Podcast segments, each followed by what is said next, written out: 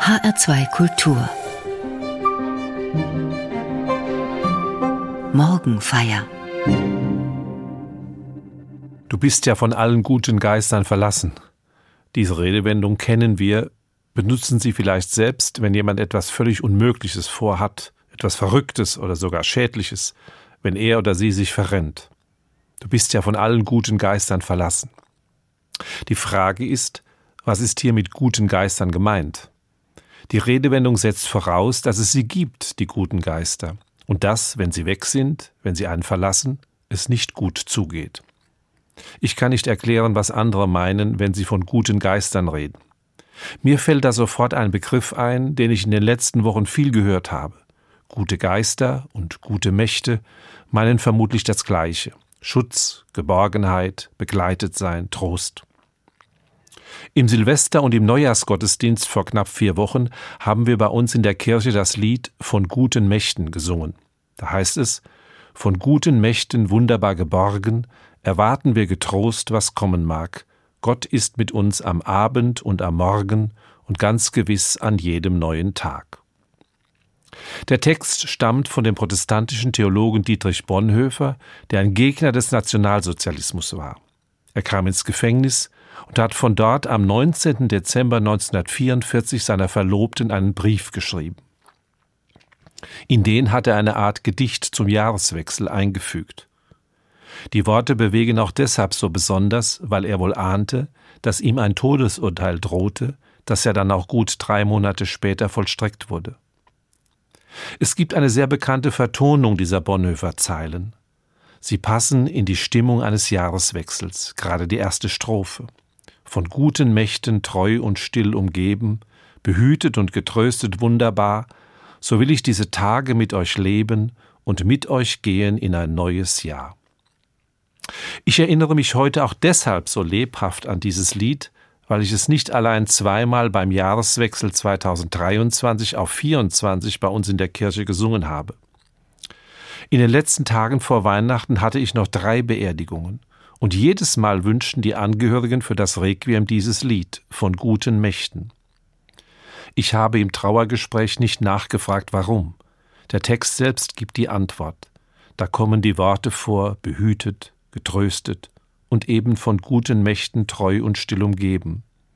Da wird ganz behutsam angesprochen, du bist in dieser schwierigen Situation nicht allein. Du bist behütet, es gibt diese guten Mächte, die dich umgeben.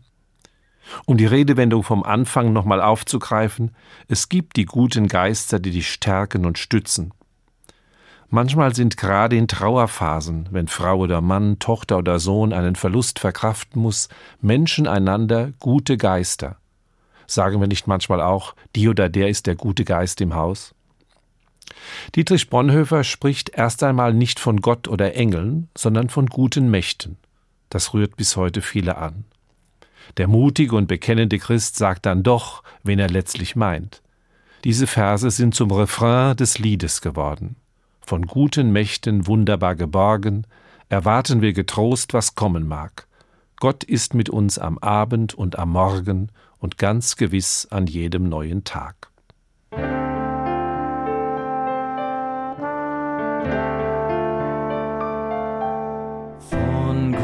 Guten Mächten treu und still umgeben, behütet und getröstet wunderbar. So will ich diese Tage mit euch leben und mit euch gehen in ein neues Jahr. Von guten Mächten wunderbar geborgen, erwarten wir getrost, was kommen mag. Gott ist mit uns am Abend und am Morgen und ganz gewiss an jedem Tag.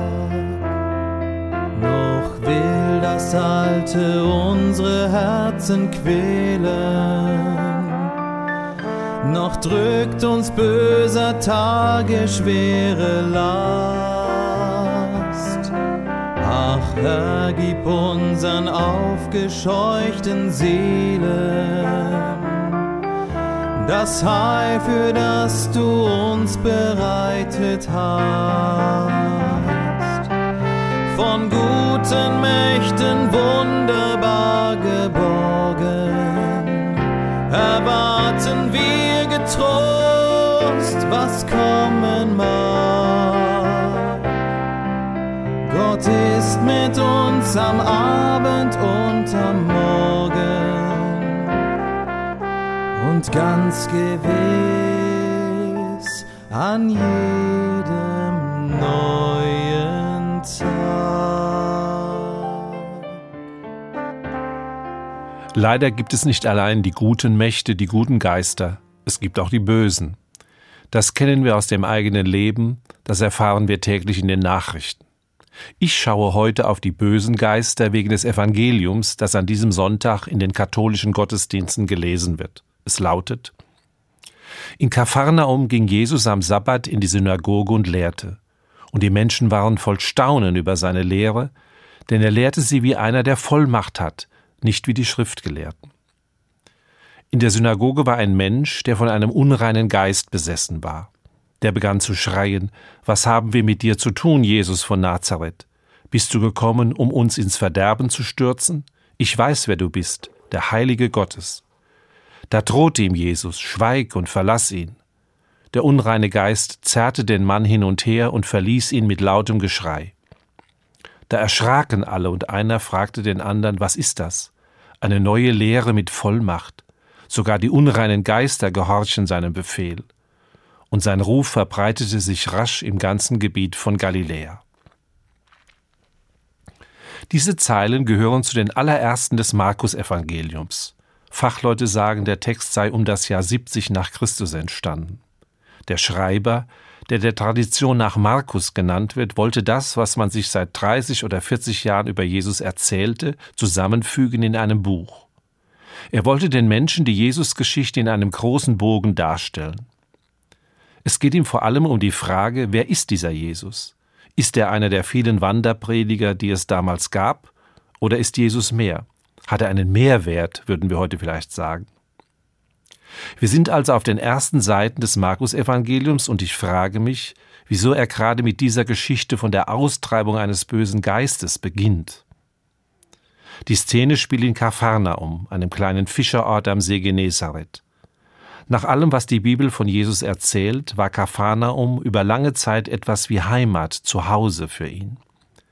Hier empfing er Gäste, hier ging er am Sabbat in die Synagoge.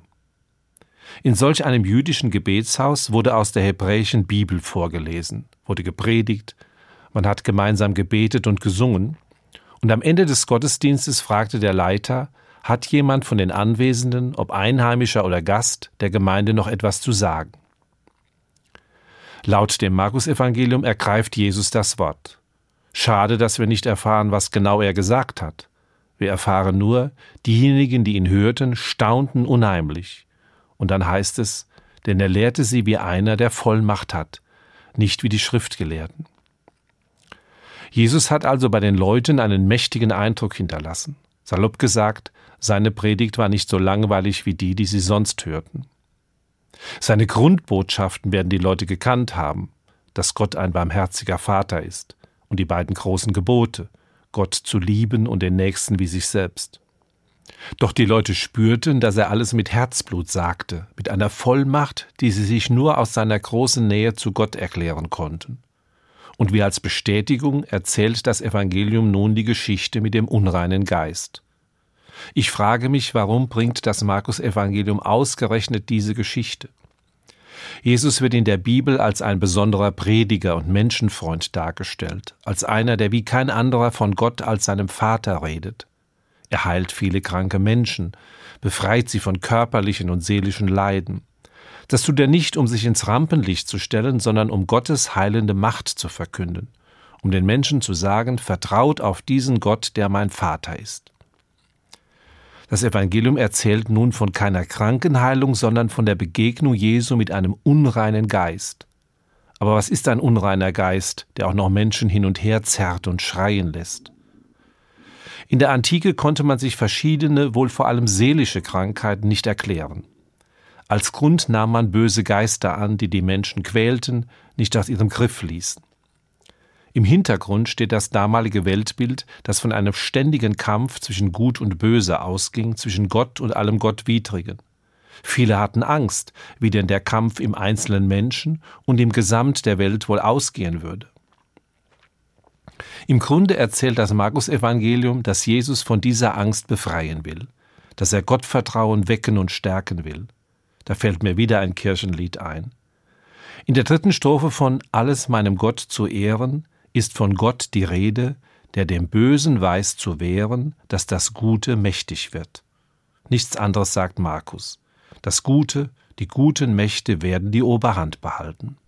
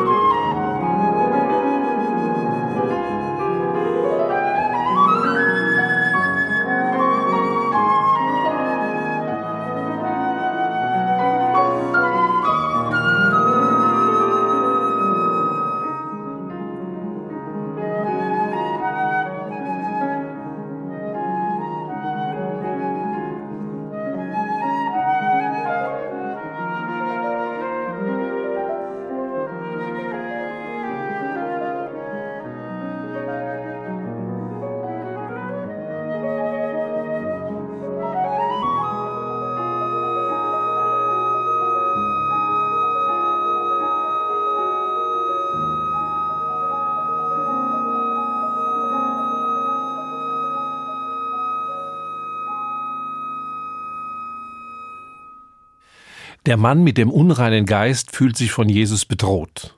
Er ahnt die größere Macht, und die bekommt der Geist ja dann auch zu spüren. Aber vorher sagt er noch den Satz, der vermutlich der wichtigste in dieser Geschichte ist. Jesus, ich weiß, wer du bist, der Heilige Gottes. Menschen fragen sich damals wie heute, wer ist Jesus von Nazareth? Wieso soll er eine Bedeutung für mein Leben haben? Wieso ist er ein Mehr als andere besondere Menschen? Letztlich können sich Menschen die Antwort nicht geben, sagt das Markus Evangelium. Eine Stimme aus einer Welt jenseits des Menschen sagt, Jesus kommt von Gott, er gehört zu Gott. Denn der Begriff des Heiligen steht letztlich allein Gott zu. Wir benutzen das Wort heilig ja heute auch nur für etwas ganz Besonderes, uns ganz Wertvolles, das wir nicht abschätzig oder lächerlich gemacht haben wollen. Heilig ist heilig. Im Bereich des Religiösen, ob jüdisch, christlich oder islamisch geprägt, ist allein Gott der Heilige. Und alles, was wir Menschen heilig nennen, muss in einer ganz engen Beziehung zu ihm stehen. Die Geschichte aus Kapharnaum will den Blick auf Jesus lenken, der von Gott kommt und zu Gott führt. Menschen erahnen das vielleicht an seiner Lehre, die er, wie wir hörten, mit Vollmacht vorträgt. Die volle Antwort auf die Jesusfrage erhalten Sie sozusagen von außen, wenn Sie sagen, sogar die unreinen Geister gehorchen seinem Befehl. Und dann heißt es im Evangelium, und sein Ruf verbreitete sich rasch im ganzen Gebiet von Galiläa. Eben weil da einer auftritt, der den Menschen ihre Angst nimmt, dass das Böse das Gute übertrumpft, dass der Hass stärker ist als die Liebe. Jesus befreit von dieser bedrückenden, lähmenden Angst und gibt damit Mut zum Leben.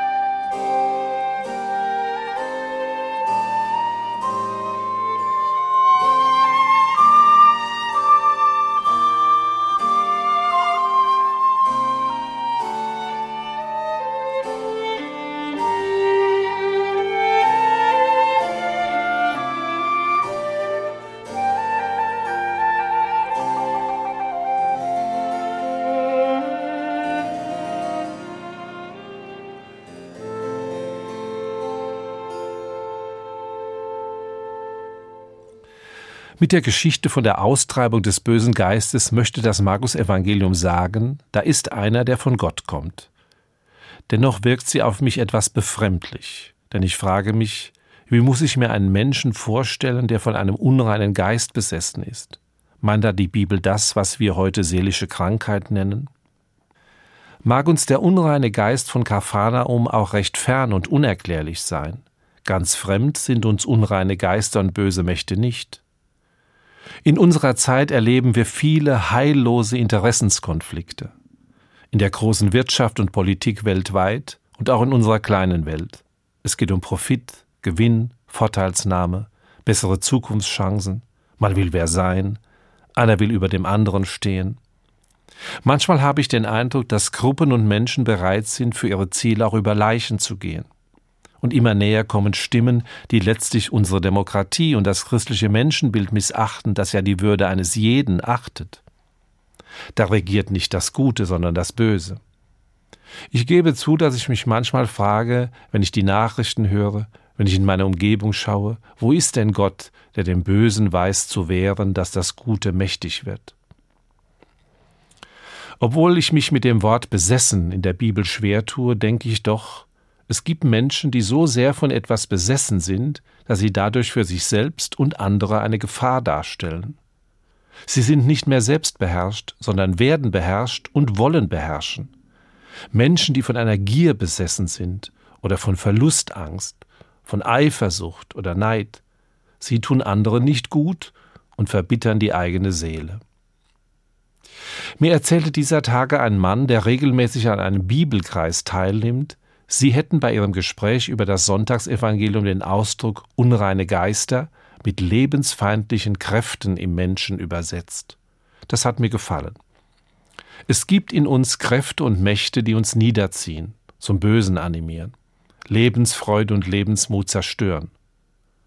Die Botschaft des Markus-Evangeliums und der ganzen Bibel ist, Jesus will die Menschen von solchen dunklen Mächten und Kräften befreien und Vertrauen wecken, vor allem Vertrauen auf die Liebe Gottes. Solches Vertrauen ist lebensfördernd. Das nimmt nicht die schwierigen Situationen, aber es schenkt Kraft, sie zu bestehen und gibt Mut, sie womöglich zu verändern. Die Botschaft des Evangeliums, das heute in den katholischen Gottesdiensten gelesen wird, lässt sich gut zusammenfassen in den Versen, die Dietrich Bonhoeffer am 19. Dezember 1944 geschrieben hat. Sie gelten auch am 28. Januar 2024. Von guten Mächten wunderbar geborgen, erwarten wir getrost, was kommen mag. Gott ist mit uns am Abend und am Morgen und ganz gewiss an jedem neuen Tag.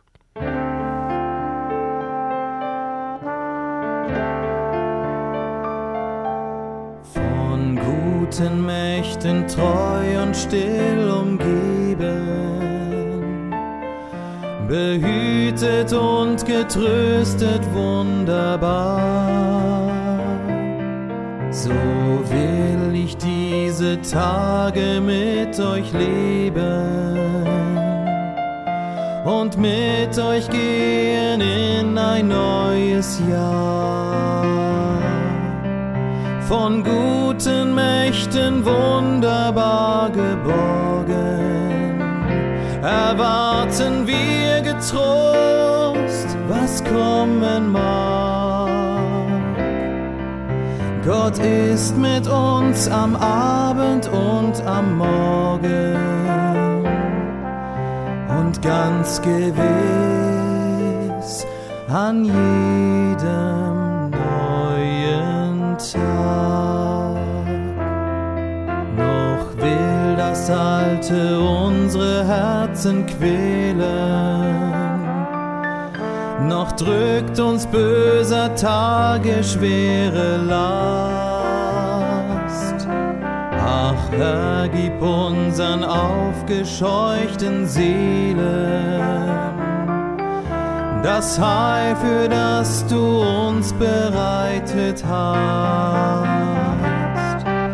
Von guten Mächten wunderbar geborgen, erwarten wir getrost, was kommen mag. Gott ist mit uns am Abend und am Morgen und ganz gewiss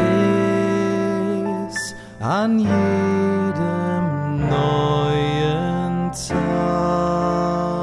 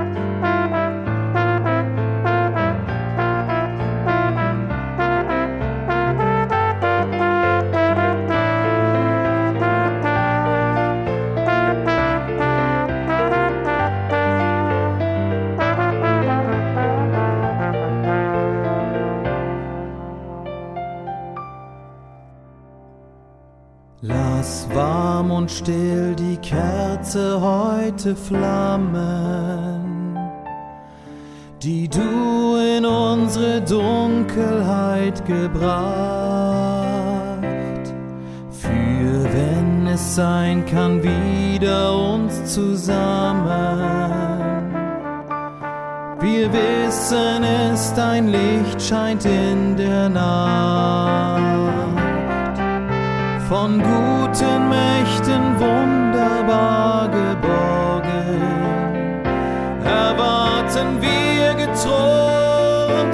was kommen mag. Gott ist mit uns am Abend